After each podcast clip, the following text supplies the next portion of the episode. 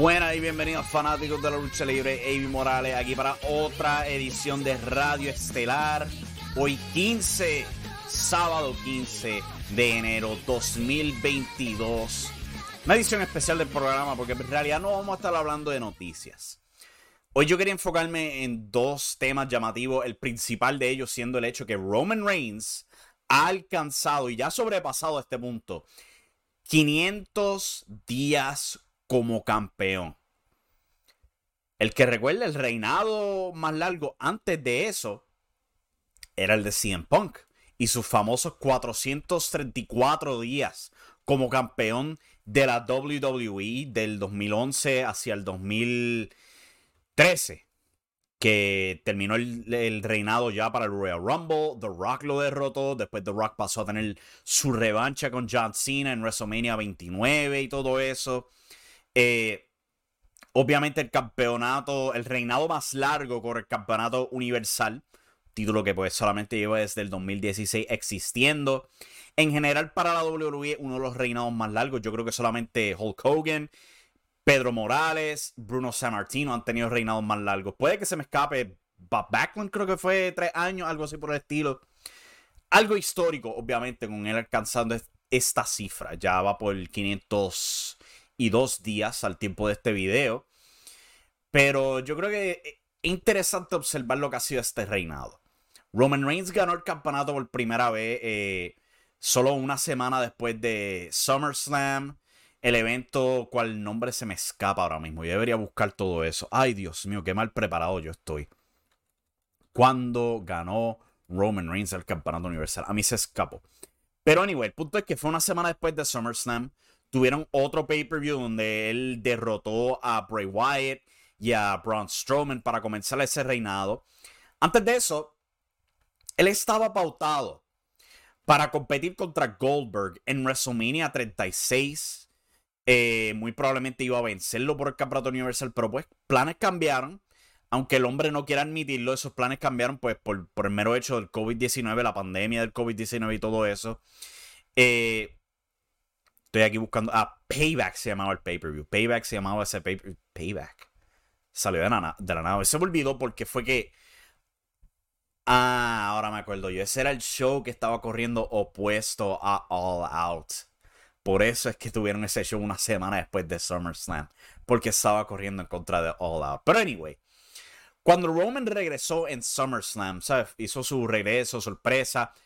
Reveló una sorpresiva alianza con Paul Heyman. Paul estaba siendo introducido como su manejador. Nunca hubo explicación de dónde diablos salió esta transición de Paul abandonar a Brock Lesnar para irse con su rival mayor. Yo siento que ahí hubo una enorme falla. Esto no es decir que el reinado de Roman es malo, decir que, ¿sabes? Criticarlo y que, ah, esto está siendo mal manejado. Pero sí hay que notar que hay huecos en la historia. Nunca nos explicaron por qué hubo una alianza entre Paul Heyman y Roman Reigns, quienes al punto de este video están separados. O sea, simplemente Paul apareció una semana con un contrato para Roman para el meterse esa lucha en payback. Y ahí comenzó todo eso. Han dicho si en el pasado de que Paul ha conocido a la familia samoana, a los Anoais y todo eso, pero nunca hubo una concreta explicación de por qué él abandonó a, Brock para unirse a Roman. O de la nada, Paul Heyman es este súbdito de Roman que lo llama su jefe tribal, se la arrodilla, le entrega el título, es sumisivo hacia Roman. Nunca hubo esa explicación. Ahí yo siento que perdieron la bola. Después de eso, pues comenzamos el reinado de Roman, donde Roman pues tiene su primera defensa notable contra Jay Uso. Aquí yo siento que hubo otro error. Jay Uso, antes de recibir esta oportunidad por el, por el campeonato universal, nunca estaba en televisión porque Jimmy Uso para ese tiempo estaba lesionado. Simplemente no lo estaban utilizando y una semana fue puesto en SmackDown en una lucha de primer contendiente y la ganó de la nada. Y, así como de la nada pasa a estelarizar su primer pay-per-view. O sea, si habían planes con Roman, ¿por qué, no, prepararon a Jey Uso? Y ahí tú puedes ver la gran historia del reinado de Roman Reigns. Todo era sobre Roman y nadie más. Y no es decir que sea malo, No es decir que el reinado como tal ha sido un fracaso, obviamente no lo ha sido. ¿Ok? El tipo genera números, genera mercancía y todo eso es un éxito, obviamente. Pero hay que notar que hay huecos en el reinado. Y, uno de los huecos más grandes que han habido en estos 500 días de Roman como campeón es que nunca le preparan bien los, los retadores. Nunca. Es bien raro. ¿Sabe? Este, de Jey Uso simplemente pasando a no hacer un factor en SmackDown, a de repente se le estelariza junto a él. ¿Sabe? ¿Quién diablos va a comprar a Jey Uso teniendo la posibilidad de destronar a Roman Reigns? Nadie. Y fue lo mismo con muchos otros. Un Finn Balor, eh, un Cesaro, un Edge, ni siquiera Edge ganando un Royal Rumble fue pintado como alguien que posiblemente podía destronar, a Roman Reigns. ¿Sabes? Fue una, eh, ha sido una maldición de este reinado. En que nadie, nadie que ponen en contra de Roman, ni siquiera Brock Lesnar, tú lo miras y dices, ok, este hombre puede posiblemente destronarlo. Nadie, ¿sabes? Han tratado varias cosas nítidas. ¿sabes? Este feudo con Jey sí fue interesante donde Roman le dice que yo soy el, encabezado de la mesa, tú no, tú te tienes que arrodillar ante mí. Y cuando lo venció en Hell in a Cell, apareció el resto de la familia samoana y oficialmente lo coronaron a él el encabezado de la mesa. Tremendo. Fue buena televisión, fue eh, televisión dramática, que tiene su fundamento en grandes historias del pasado de la mafia. ¿sabes? Típicas películas de, de, Martin Scorsese, Los Sopranos y todo eso, ese estilo de, de, historia. Pero de nuevo, esto siendo lucha libre, no puede depender completamente de la historia nada más. Hay que vender pay-per-views, hay que vender peleas.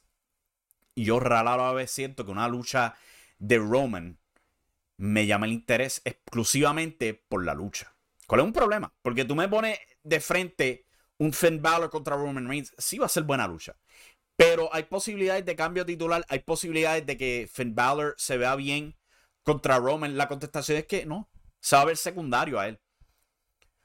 Hay casos, pues sí, donde mm, volviendo a Finn Balor lo protegieron. En algo que nunca hizo sentido. O sea, ese esquinero se rompió cuando fue esa lucha en Extreme Rules este mismo año pasado. Nunca hubo explicación a por qué diablo se rompió ese esquinero. Simplemente pasó y pasaron a otras cosas. Inconcluso ahí. También, pues, ¿sabes? No cabe duda que las luchas de Roman Reigns han sido fenomenales. Las luchas con Brian Danielson, Daniel Bryan para ese entonces, con Edge, con Brock Lesnar, o sea, las mejores luchas con Brock Lesnar. Aunque pues al mismo tiempo puedes criticar, han hecho esta lucha tantas y tantas veces que a mí me cansa. Hay gente que definitivamente le gusta el cambio de los papeles. ¿sabes? Brock el técnico ahora, Roman el rudo ahora. Eso genera interés. Pero no para todo el mundo. Y era interesante ver Cesaro contra Roman Reigns. Porque Cesaro era alguien fresco. Al mismo tiempo, nadie estaba comprando a Cesaro como un posible campeón universal. Tristemente. Desde entonces lo han echado a perder de nuevo. Y es penoso. Eh, en un punto del reinado, parecía que iban a hacer lo mismo con Jimmy Uso de lo que hicieron con Jey Uso, donde Jimmy iba a retar a Roman, iba a hacer la misma dinámica, pero creo que se dieron cuenta que es como que es demasiado similar. Y se alejaron de eso y simplemente reunieron los usos, ahora son campeones en pareja de nuevo. Y te olvidaste de que Jimmy en un punto se supone que fuera un. Digo, este. Jay en un punto se supone que fuera un luchador estelar. ¿Sabes? Este de nuevo, volviendo a la misma crítica, nunca hubieron retadores eh, legítimos para Roman Reigns, ni un Rey Misterio, eh, ni un Cesaro, ni un Brian Danielson, ni todo eso. Han tratado con John Cena, sea, con la idea de que John Cena podría coronarse por primera vez en su carrera campeón universal, al igual que romper el récord ficticio de Ric Flair en la WWE con reinado número 17. Eso fue para SummerSlam. Y para ese tiempo tú también podías ver un patrón de, vagancia superior en términos de los retadores de Roman Reigns. Porque comenzando un par de meses atrás, Roman está en el cuadrilátero hablando de cómo que él ya no tiene competencia. Y sale Edge después de meses de, ser, de no ser visto en televisión. Y es automáticamente hecho el retador para Roman Reigns para el pay-per-view de Money in the Bank. Roman vence a Edge en Money in the Bank. Y ahí mismo sale John Cena.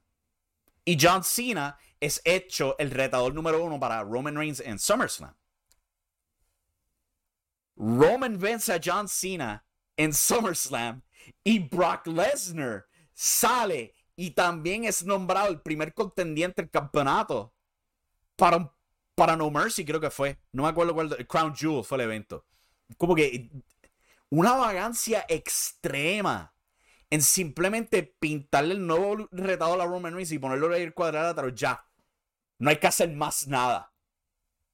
Como que, dude, no, no, no puede hacer un poquito más. Sí, lo han diversificado con Brock Lesnar, en que pues tenía esta dinámica con Paul. Ha sido lo mejor que ha hecho Lesnar en años en la WWE.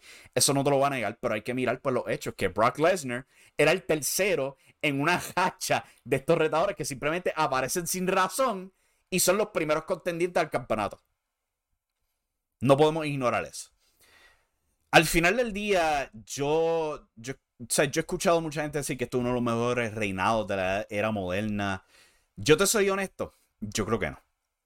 Yo lo comparo al de CM Punk. O sea, los 434 días donde CM Punk era el campeón WWE, pero nunca era la lucha estelar. En contraste, Roman Reigns sí es la cara de la WWE, pero no hay Dios que se la acerque. Y eso también es una falla. Tú puedes decir, ah, Roman es de lo mejor que hay en el mundo. ¿En verdad lo es? Yo creo que no. Y no creo que sea culpa de Roman de nuevo. Al fin la WWE después de cinco años está haciendo algo competente con él. Pero al mismo tiempo están haciendo el gap entre él y el resto del roster demasiado grande. Porque si Roman no está en el show, el show no es interesante. Y eso es un grave problema. Muy grave. Uno mira el Attitude Era. Stone Cold no estaba solo en el trono. No, papá, él tenía The Rock, él tenía Vince McMahon, Triple H estaba por ahí cerca, Mankind estaba por ahí cerca. O sea, el, resto del roster eran bastante llamativos, capaz de generar su propio nivel de interés para el programa. Nada de eso estos días. Hoy día es Roman or bust. Plenamente. Especialmente ahora que Brock el único rival que se le acercaba a Roman es parte de Raw. O sea, ¿quién es el próximo cercano a Roman ahora mismo? Seth Rollins con su jodia risa y su ridículo baile. eso no es bueno. El que me diga a mí que eso es buena televisión, yo no sé qué show tú estás viendo, papá. ¿Ok? Porque eso es lo básico de promoción de, de combate, sea boxeo, MMA, lo que sea. Tú eres tan grande como tu rival. Y si tu rival no es bueno, estás perdiendo potencial ahí. Y de nuevo, eso no es culpa de Roman directamente, obviamente no. Es culpa del creativo de nuevo, que antes fracasaba en presentar a Roman Reigns de una manera competente, ahora es completamente incapaz de presentar un rival competente para Roman Reigns. Y sí, hago la excepción para Brock Lesnar, pero fuera de Brock Lesnar, vamos a ser honestos, ¿quién diablos más se acercaba a Roman? Nadie ni un John Cena, ni un Edge, ni un Brian Danielson, ni un Rey Misterio, ni un Cesaro, ni un Jey Uso, nadie. Nadie. Y eso no hace para la mejor televisión. Vamos a ser honestos. De nuevo, porque volviendo, cuando Roman falta, SmackDown no vale para un diablo. ¿Ok? Ha pasado varias veces ya, hay que ser realista. Pero pues, yo creo que pues ahí vamos a terminar el tema de Roman Reigns tú puedes ser juez eh, sobre qué tú piensas del reinado, si de verdad es bueno, si yo tengo la razón o si yo soy un ridículo hablando de mi culo. Vamos a ser honestos, eh, las opiniones van a diversificar. Personalmente, yo pienso que el reinado de Kazuchika Okada en New Japan Pro Wrestling, el cuarto reinado de él, cuando tuvo las largas defensas con Kenny Omega, eh, que fue campeón por dos años, rompió el récord de defensas, para mí fue mejor reinado. Y si tú estás en desacuerdo, that's fine. Es una opinión al final del día. Yo estoy dando la mía. Pienso que reinados en AEW hasta en la misma WWE han sido mejores que los de Roman. El de Bobby Lashley, para darte un ejemplo interno. El de Kenny Omega, aunque mucha gente lo critique. O sea, Kenny Omega viajó distintas empresas con distintos campeonatos mundiales y tuvo distintos estilos de lucha donde había potencial de alguien destronarlo. O sea, un Laredo Kid, un Rey Phoenix. Eh, eventualmente Christian Cage lo destronó en, AEW, en Rampage. Eventualmente Hangman Page lo destronó y fue, fue una de las mejores historias contadas del año. Eh, o sea que yo te tengo que decir, aunque le duele a mucha gente, pensé que el reinado de Kenny Omega fue mucho mejor que el de Roman Reigns ahora, porque le sacaron provecho al final del día. Ahora mismo, si Roman pierde contra Seth Rollins, eso va a ser un absoluto mal gasto. Absoluto mal gasto de todo este tiempo invertido, de todos estos luchadores que hemos básicamente enterrado en el nombre de Roman Reigns para simplemente dárselo a Seth, quien no necesita ser establecido. Sí necesita un nuevo gimmick, pero no necesita ser establecido como una estrella grande en WWE. El tipo ha ganado el Royal Rumble, ha sido campeón universal, campeón WWE. él ha hecho todo igual que Roman. Y para cualquiera que me diga The Rock, lo mismo que acabo de decir de Seth. ¿Qué diablo necesita The Rock con el campeonato? Tú puedes hacer, honestamente, tú puedes hacer esa historia de Roman contra The Rock sin The Rock, sin uno de ellos ser campeón. Honestamente. Y si tú no tienes a The Rock planteado para este año en WrestleMania, no vale la pena en ningún punto, porque Dios libre que tengamos que aguantar otro año de Roman con ningún retador viable para destronarlo. Mi personal opinión, si alguien va a destronar a Roman Reigns, debería ser Drew McIntyre. Drew sí ha ganado Royal Rumble, ha vencido a Brock Lesnar, ha sido campeón mundial y todo eso, sí, es verdad. Pero no siento que él esté al mismo paso que un Roman, un Seth, un Brock Lesnar y todo eso dentro de WWE. Yo pienso pues que se le puede dar otro momento grande y sacarle provecho. Como esta nueva cara en WWE. Lo único que lleva es que como dos años en ese puesto estelar en WWE. Creo que pueden sacarle provecho si Drew McIntyre es quien destrona a Roman Reigns. No sé quién, quién sea el oponente de Roman para WrestleMania, pero si me va a preguntar quién yo pondría en ese puesto, diría Drew McIntyre.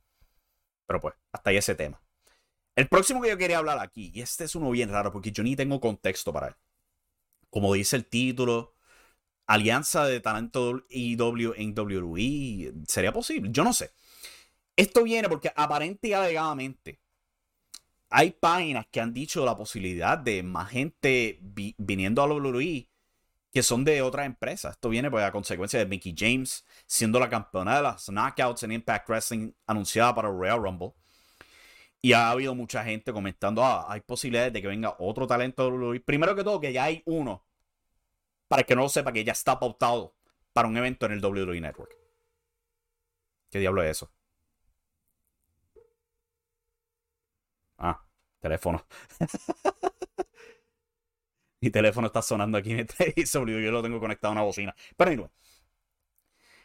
Eh, Jonathan Gresham va a estar defendiendo el campeonato mundial Ring of Honor en un evento de Progress Wrestling. Y ese evento de Progress Wrestling va a transmitir por el WWE Network, para que no lo sabía. Segundo que todo, hay mucha gente que comenta de Mickey James y todo esto y, dice que pues, habrá una alianza entre Impact y WWE. Primero que todo, que Mickey James no es exclusiva de Impact Wrestling. Ella está prestada a Impact Wrestling. ¿Ok? O sea que si te están hablando de eso, están dando pura mierda. Porque la empresa principal de Mickey James actualmente es la NWA. ¿Ok? Ella es productora ahí, ella es quien dirige la división femenina ahí. Ese es su trabajo principal. No es Impact Wrestling. Ella fue traída a Impact Wrestling para una corrida extra donde es talento y nada más. Y le dieron el campeonato mundial ahí. Para hacer un par de cosas nítidas, ¿sabes? realizar un pay-per-view, ayudarle con la división femenina y todo eso. Pero ella tiene más trabajo. Si tú vas a decir que hay una puerta abierta entre Impact Wrestling y WWE, ¿por qué diablos no hay una puerta abierta entre NWA, donde Mickey James es productora, y la WWE? ¿Por qué eso no lo dice? Ah, porque está hablando a tu conveniencia. O sea, esto es un buen caso de páginas aprovechándose de la ignorancia del fanático.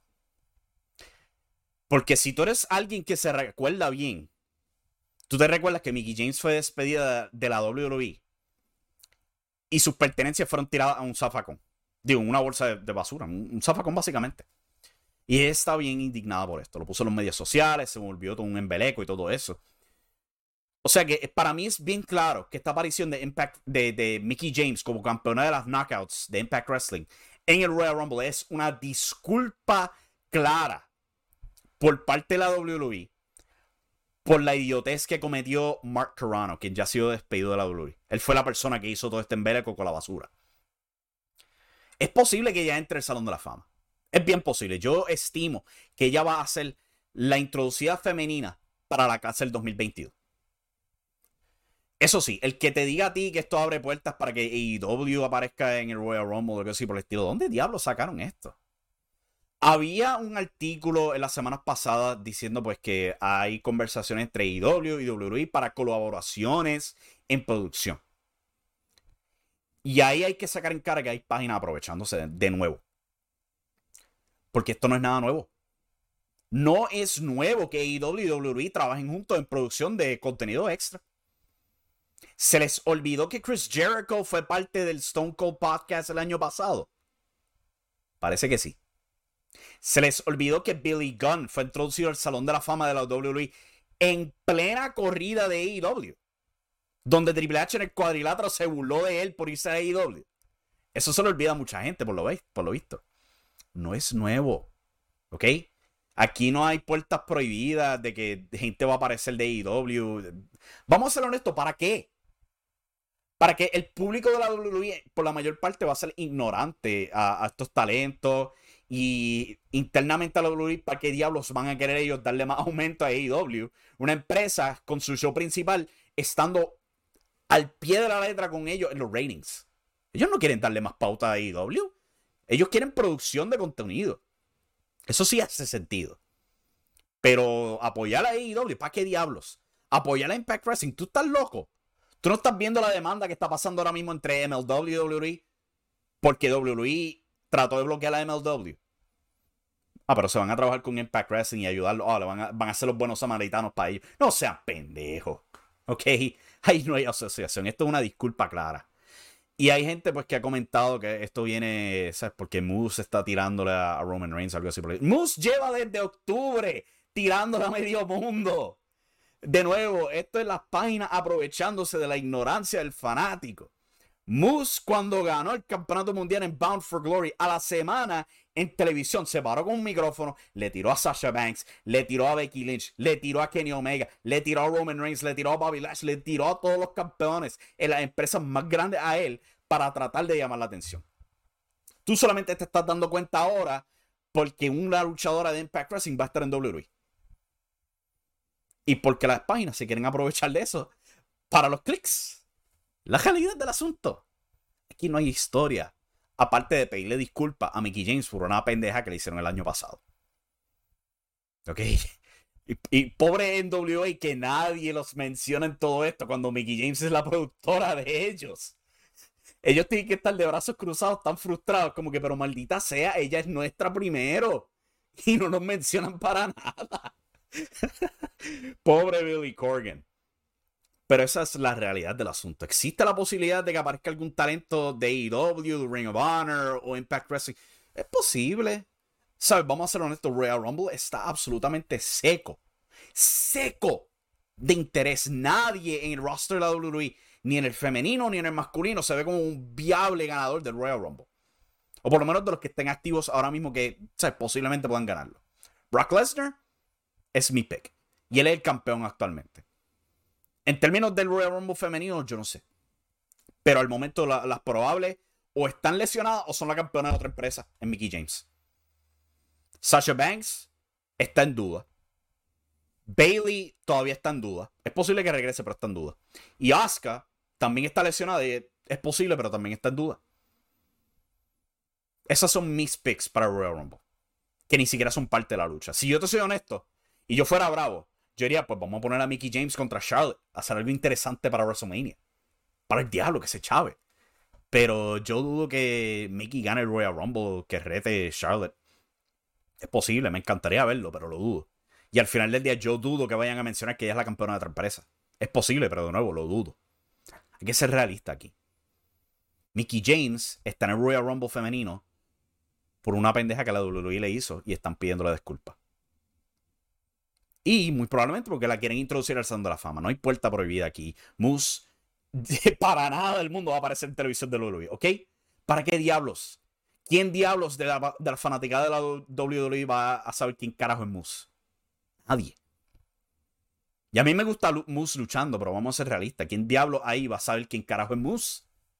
¿Para qué? Y en términos de IW, ¿para qué diablos le van a dar pauta a la empresa? No la necesitan. No la quieren. WWE está tratando de buscar recursos para sus documentales. No crear competencia saludable. Eso es lo menos que van a hacer. Pero pues, Hasta aquí llegamos con esta edición de Radio Estelar. Gracias por sintonizar. Eh, recuerden, suscríbanse al canal, patreon.com forward slash impacto estelar si quieren apoyar y todo eso. Y nos vemos para la próxima edición. Chao.